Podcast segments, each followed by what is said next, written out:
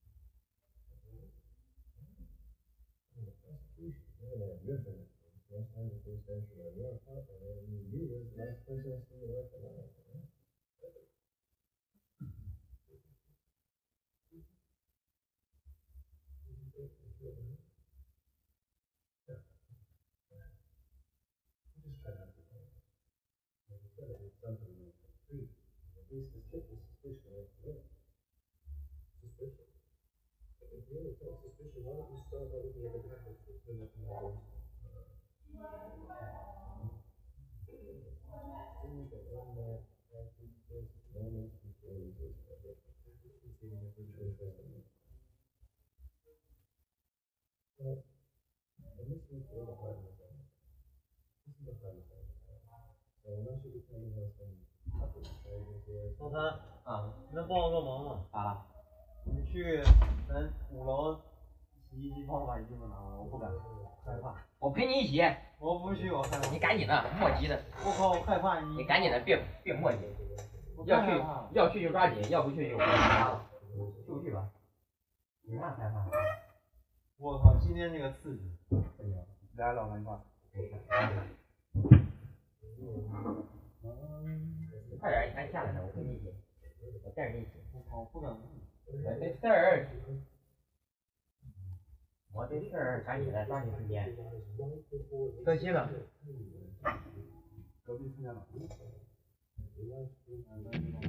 哎，我靠！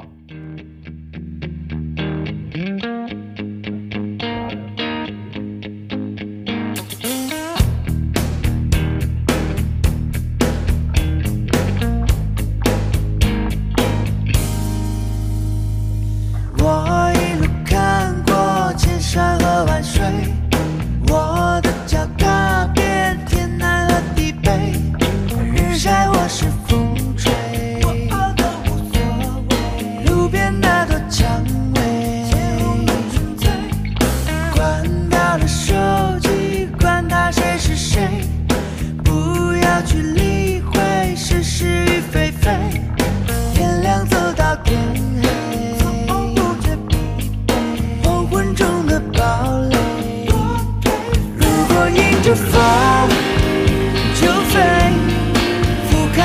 世界有多美，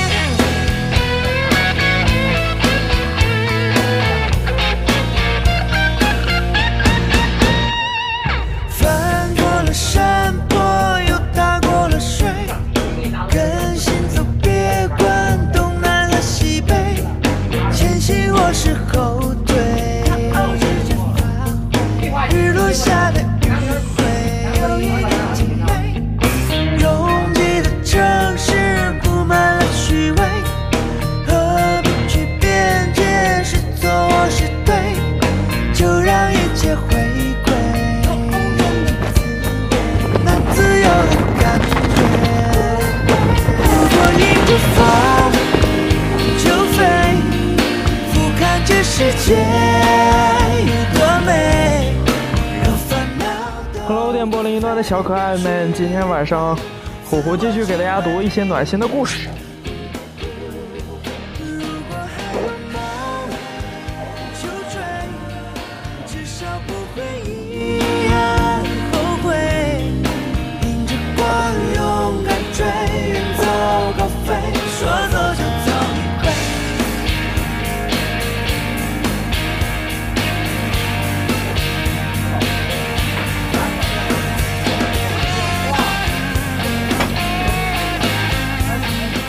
今天我们的第一首曲目呢是，呃，一首刚一首最近特别火的歌，金志文的《远走高飞》。当然，今天晚上呢，虎虎也给大家带来了一篇非常非常暖心的，能够哄大家入眠的一个好故事。今天的故事的名字叫《活着便是平淡一生最好的安慰》。听名字，听名字呢，觉得也是一个非常暖心、非常能够打动大家心灵有所触动的一个小故事吧。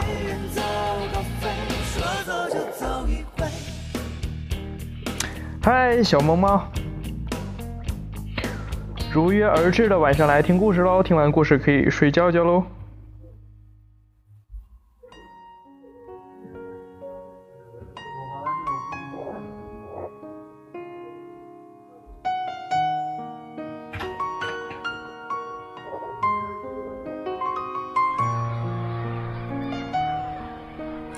小的时候总是讨厌爸妈不让我去这儿，不让我去那儿的，每天就把我关在屋子里。可是，到了我真正离开家的那一刻，其实我知道，挺不舍的。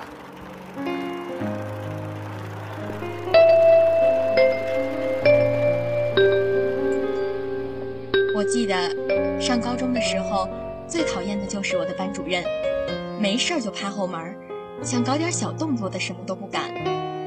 不过现在都离开学校这么长时间了，还是真有点想他了。还记得我大学时候的那几个死党，又一次一起逃课去逛街，让他们查到了，差点就给了我们处分。现在还真有点想他们了。喂，你们现在过得好？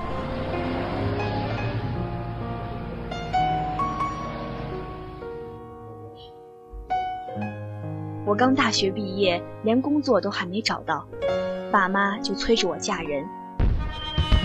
可是今天，当我走上红毯的那一刻，我看到了爸妈那不舍的眼泪。那天晚上，我的心几乎要跳出来，尤其是听到他的第一声啼哭，他就像上天赐给我的小天使一样。我知道，从此以后我就是他爸爸了。九零音乐温情两周年，我在九零守护着电波另一端的你。往事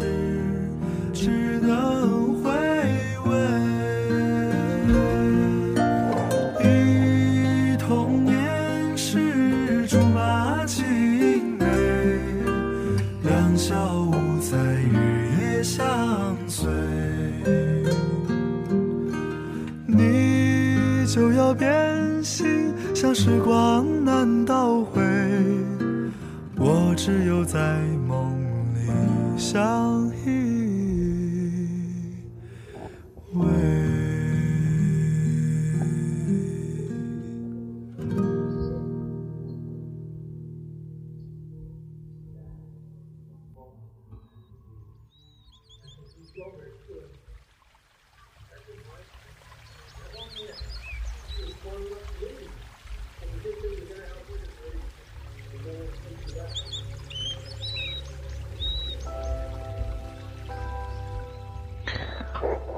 电波另一端的小耳朵们，这里是如约而至的你好，虎虎。今天晚上呢，虎虎依旧给大家带来了一个非常暖心的故事，故事的名字叫做《活着便是平淡一生最好的安慰》。好了，话不多说，准备好小耳朵，开始听故事吧。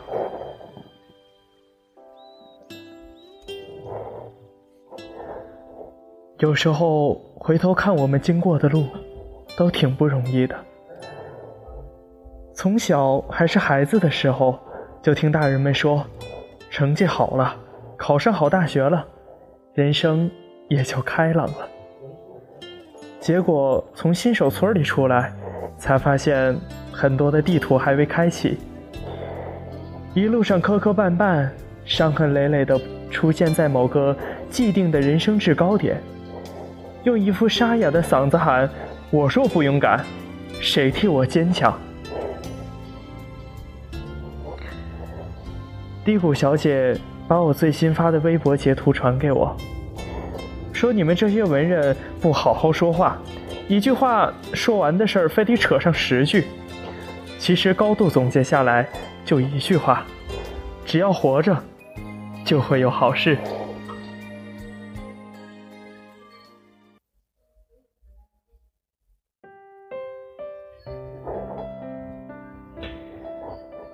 我最初注意到他是在大一，那时候他跟一个矮小、个子非常矮小的文艺男谈恋爱，两人跟连体婴儿似的牵手上课、吃饭、投菜、取快递，高频率的秀恩爱。不巧，身为单身狗的我总碰到他们。低谷小姐头发自然黄，身穿一条背带裤，她脸盘子大。但眼睛小，每次看我都自成一副轻蔑的鬼样子。我当时就想，太妹和小白小白脸的爱情能有几年的嘚瑟劲儿？接下来有段时间，我不常见到他俩，直到大一快结束，有天在学校的中央湖边看到低谷小姐一个人坐着，本想默默路过。结果他叫我名字，张浩环。妈的，那个字念陈。过了一年，同学，你还不知道我叫啥？一口气憋得我直愣愣的坐在他旁边，鬼使神差的聊开了。问到他那个小男朋友，他脸色一沉，把袖子撩起来。露出手腕，露出一道结了痂的小口子。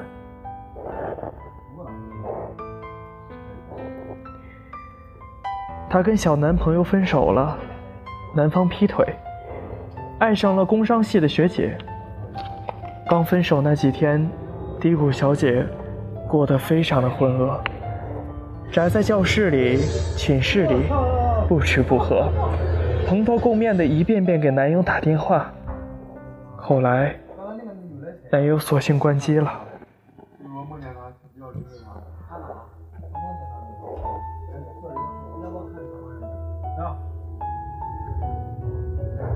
低谷小姐脑子一片空白，眼泪直流，跑到卫生间，一个人声嘶力竭的。当时是凌晨，低谷小姐。哭得已经意识模糊，操着一把水果刀对准手腕念叨着想死，但转念又想，姐才十八岁，这一死，今后怎么去住大房子，怎么和爱人养猫，怎么说走就走的旅行？想着未来的种种美好，他突然一点都不伤心了。未了。结果在卫生间踩滑，被自己误伤，真的把手腕割出了一道口子。低谷小姐告诉我，在她三岁的时候，爸妈离异，她跟着爸爸，但她爸后来找个年纪跟她相仿的后妈，两个女人每天吵得声势浩大。低谷小姐想尽一切办法让他们离婚，终于让原本脾气就臭的爸爸破了底线，动辄一枚烟头烫到了低姐小骨的胳膊上，还把断绝父女关系成天挂在嘴边。他平淡地说：“这些年，我都住在市里的姑姑那儿。”我爸的脸我都快忘了，也难怪，以前那么血气方刚的一个人，被我折磨的毫无办法。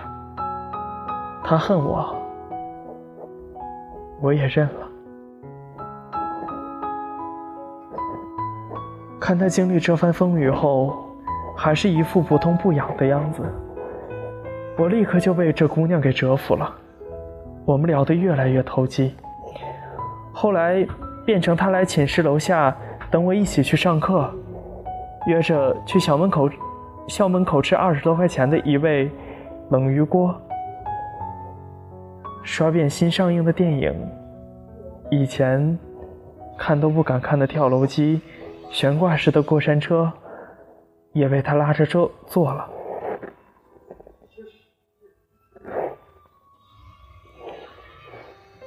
低谷小姐身上就有像一块活活性炭，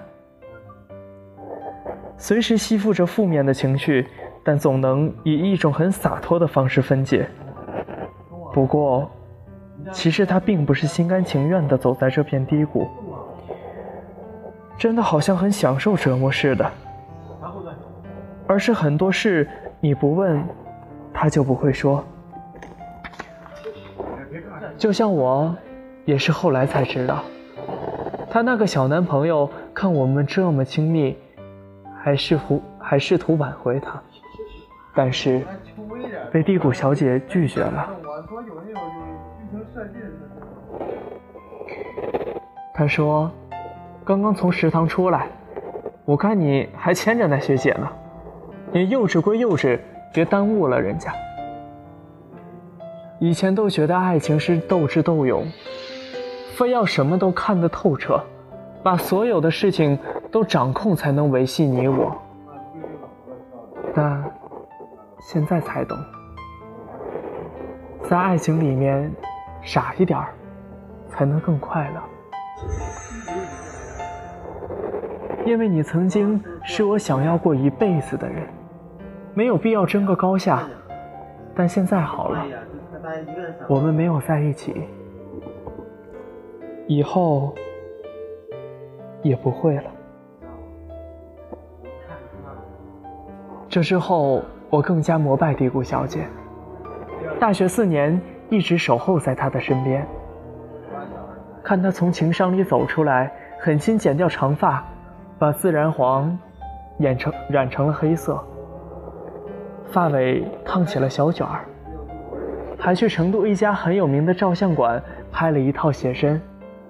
说是斥巨资给巨资给这个段回忆留个纪念，或是恶俗的说，从头开始。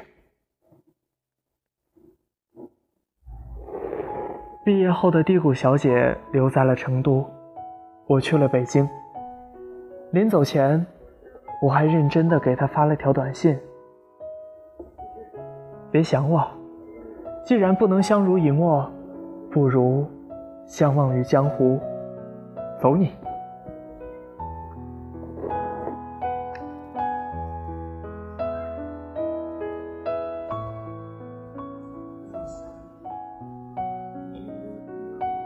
低谷小姐在家宅了很久，她爸真的跟那个后妈离婚了，父女俩又闹了一阵不愉快，后来。那个口口声声说要断绝父女关系的老爸，发来一段诚恳的信息，说这辈子只有他了，让他别再生他的气，别再把他拉入黑名单了。两个人和解，低谷小姐跟他爸回了老家，还经他爸介绍去某房地产当了销售，因为这个工作遇上了他。现在的老公，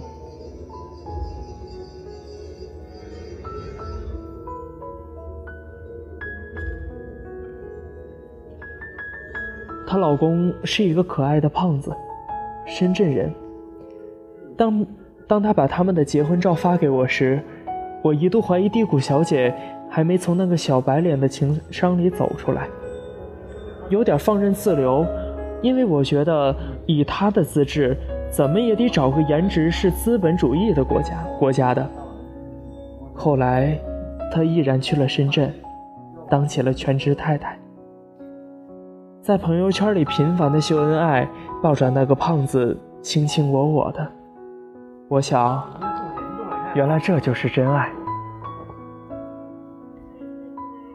再一次见到低谷小姐，是我去年出新书到深圳签售。她牵着老公出现在人群里，我嚷嚷着：“你干嘛要排队呀？”她给我个尴尬的表情，问我能不能拥抱一下。我大方抱上去，感觉她身子在抖。他好像瘦了。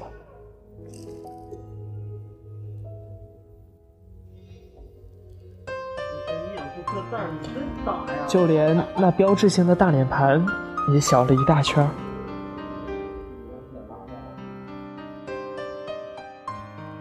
我本以为是错觉，牵手结束以后，他单独约我吃日料，几倍洋酒进度。他问我是不是觉得他老了，我打趣回他，好像是，浑身的妈妈味儿。准备什么时候要小孩啊？他沉吟半晌，然后继续用他那张无所谓的脸，充盈一抹笑，回答我：“我生不了小孩。”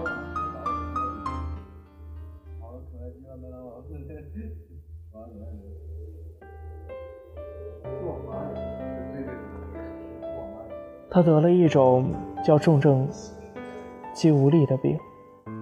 当消瘦的时候，抬手臂就已经很辛苦了。后来伴随着胸闷无力，连吞咽都有点困难。这个病严重到说是后辈子可能就要躺在床上了。但好在低谷小姐靠药物撑着病情没有怎样恶化。但很多西医还是反复的叮嘱，做好心理准备，不能有小孩了。不争气的我，当时在日料店眼睛就红了，觉得他实在是太不容易。他细嚼慢咽地吃着生鱼片，往日那大喇叭的声音也变得深沉。刘海把他的小眼睛遮住。我问他：“胖子他们家人什么态度？”他兀自摇头，叹了口气，又补充说道：“但我老公对我很好。我们刚同居那会儿，有一次他去北京出差，我当时感冒一个人在家，后半夜突然间喘气困难，全身抽出冒冷汗。我那个时候的第一反应，可能是要死了。”只能挣扎着给给老公打电话。他听我已经没有办法完整讲话，就知道出事儿了。他打了幺二零，后来再睁眼，就看见他坐在我旁边了。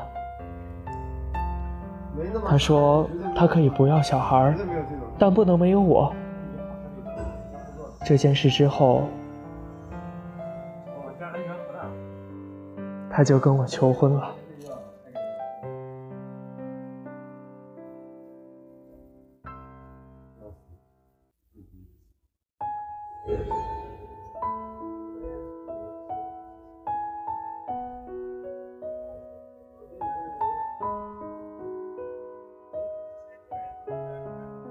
听完这个故事的我，心里给那个破子点那个胖子点了三十二个赞，心想，或许这也是低低谷小姐的福气。她在低谷徘徊了这么久，终有一朵云为她遮挡烈日，有一阵清风为她吹散迷雾。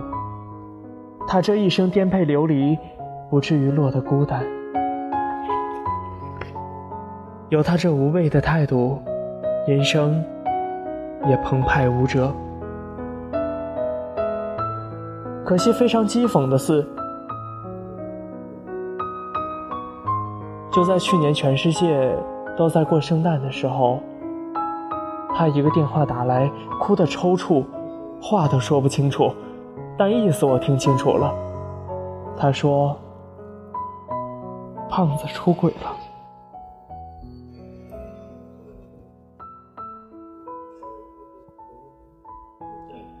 具体情节是我不再赘述，但凡出轨，不外乎原因只有一个，就是不爱了。不爱，是两个人分开最无理的理由，还逼着另一方只能接受。那天，低谷小姐本来要跟胖子一起去大理的，机票都买好了，后来，她自己一个人去了。看他在朋友圈拍的客栈的猫，洱海的日落，清风寡淡的配文，还分享了一首歌，是个叫不出名字的新人。他把木心的那首《从前慢》谱了曲，清澈的声音唱着：“从前的日日色变得慢，车马邮件都慢，一生只够爱一个人。”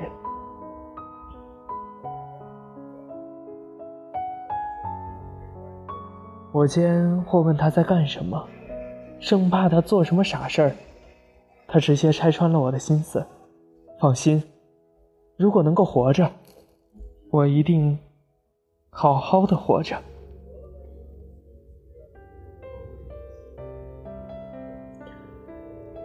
结果，还是低估了他自我预疗的本事。我不问他不说，那我宁愿。让他不再撕伤疤了。无能为力的事，就顺其自然吧。那一刻，我似乎变得无比豁达，感同身受。我也经历过失恋，也被大小挫折玩弄过。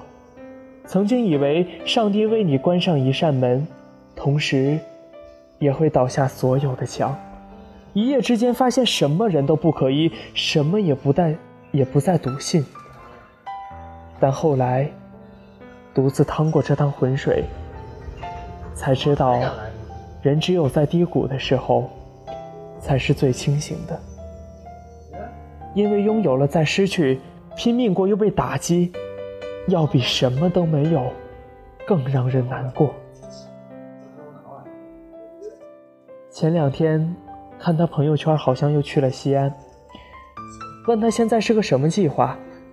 微信里，他声音很抖，说自己五点起来就要跑马拉松。离婚后，胖子给了他一笔分手费，他太久没有工作，先四处玩玩，最后只要不在深圳，不回成都，找个没有人认识的地方，重新开始生活。我打趣说：“老朋友，北京欢迎你。”他说：“得了。”全世界都可以考虑，就皇城根本不去。大学那么多人里，就你还记得我。也是那天，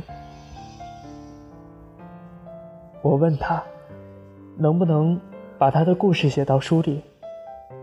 他欣然同意，还给我发了好多当初的日志，说是提供素材。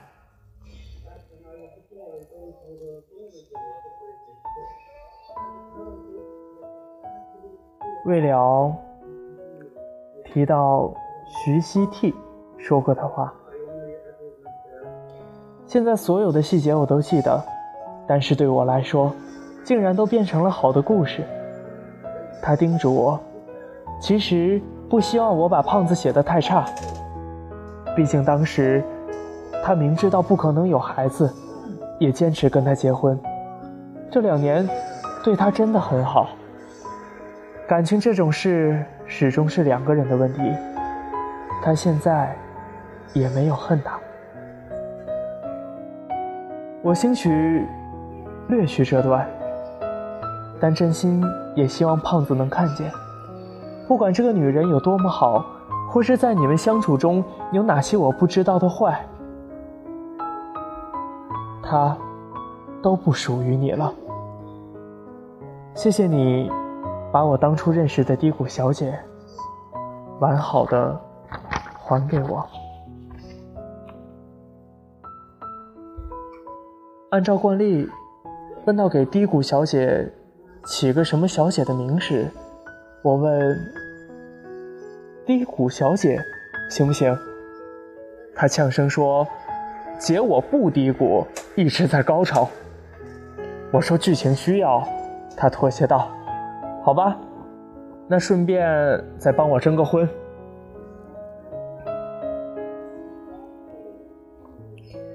写这篇故事不是为了结朋友的吧，而是想用一个外人看来不可能同时发生在一个人身上的故事，告诉所有经历低谷的人：正带着镣铐与必经的挫折，是你一辈子用什么都换不到的人生体验。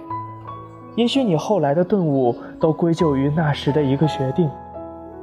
低谷不可怕，可怕的是自己乘着承认失败。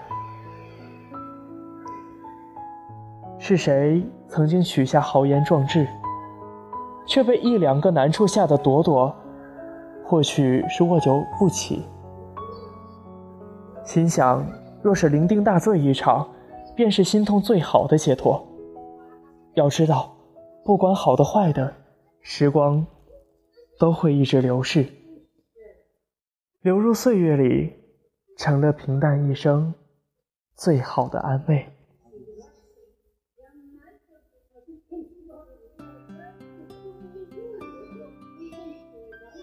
嗯，低谷小姐，优质青年，非诚勿扰哟。春天的花开，秋天的风，以及冬天的洛阳。忧郁的青春，年少的我，曾经无知的这么想。风车在四季轮回的歌里，它甜甜的流转。风花雪月的诗句里，我在年年的成长。流水它带走光阴的故事，改变了一个人。就在那多愁善感而初次等待的青春。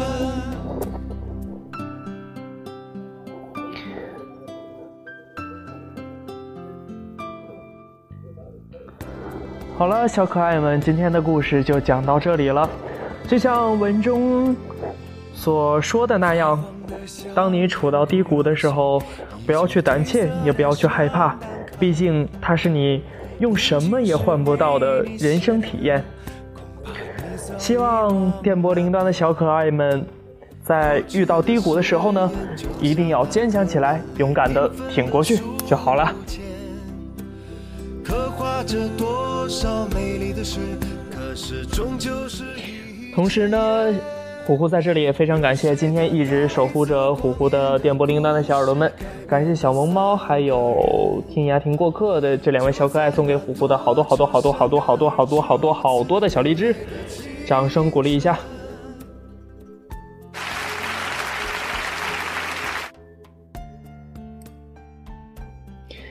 当然，大家听到这首歌的时候，有什么想说的话，不妨可以发到公屏上面，或者是有想点歌的小可爱呢，也可以进行点歌了。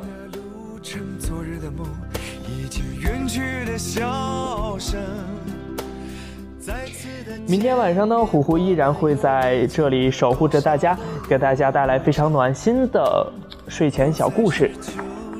明天呢，虎虎为大家带来的故事的名字叫做《亲爱的树先生》。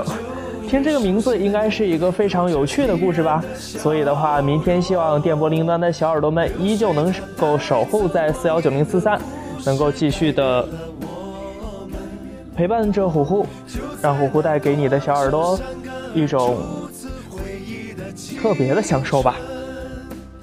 流水它带走光阴的故事，改变了其实我突然间发现我说话的声音，呃，晚上说话甜了很多。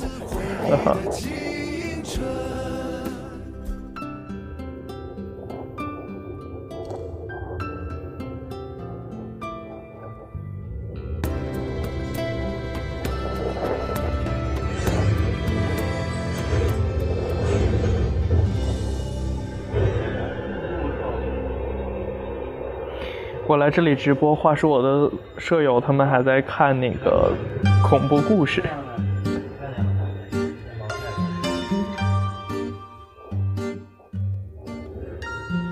老妹儿啊，你等会儿啊。对呀、每天晚上在跟大家直播前都要吃一颗糖，要不然怎么用特别暖心的声音给大家讲故事呢？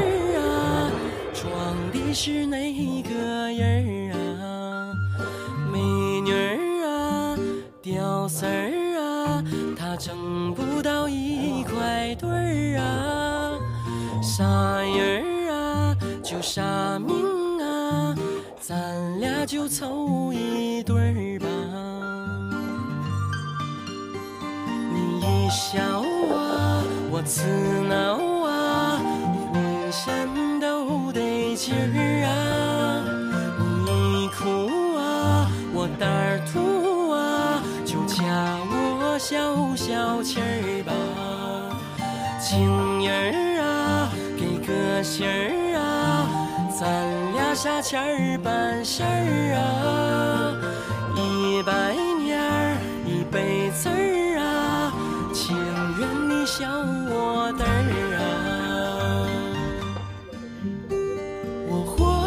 是你的人儿啊，死了是你的鬼儿啊，你想咋地好了，小可爱们，听完故事该睡觉觉喽。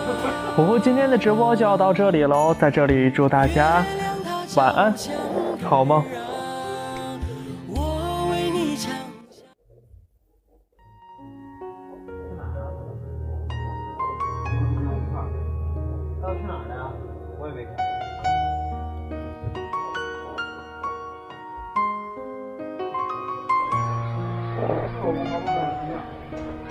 小的时候总是讨厌爸妈不让我去这儿，不让我去那儿的，每天就把我关在屋子里。可是，到了我真正离开家的那一刻，其实我知道，挺不舍的。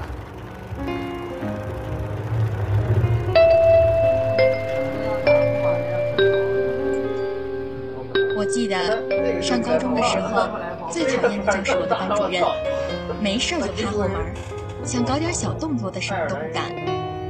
不过现在都离开学校这么长时间了，还是真有点想他了。还记得我大学时候的那几个死党，又一次一起逃课去逛街，让他们查到了，差点就给了我们处分。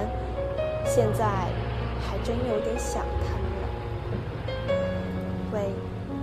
现在过得还好？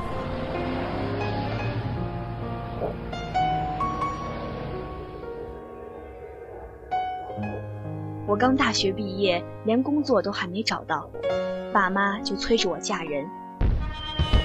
可是今天，当我走上红毯的那一刻，我看到了爸妈那不舍的眼泪。那天晚上，我的心几乎要跳出来，尤其是听到他的第一声啼哭，他就像上天赐给我的小天神一样。我知道，从此以后我就是他爸爸了。九零音乐温情两周年，我在九零守护着电波另一端的你。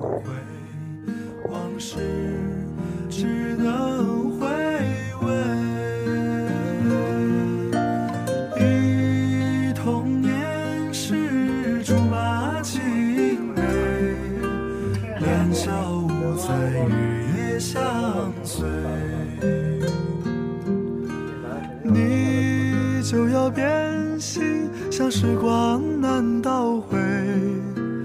我只有在梦里相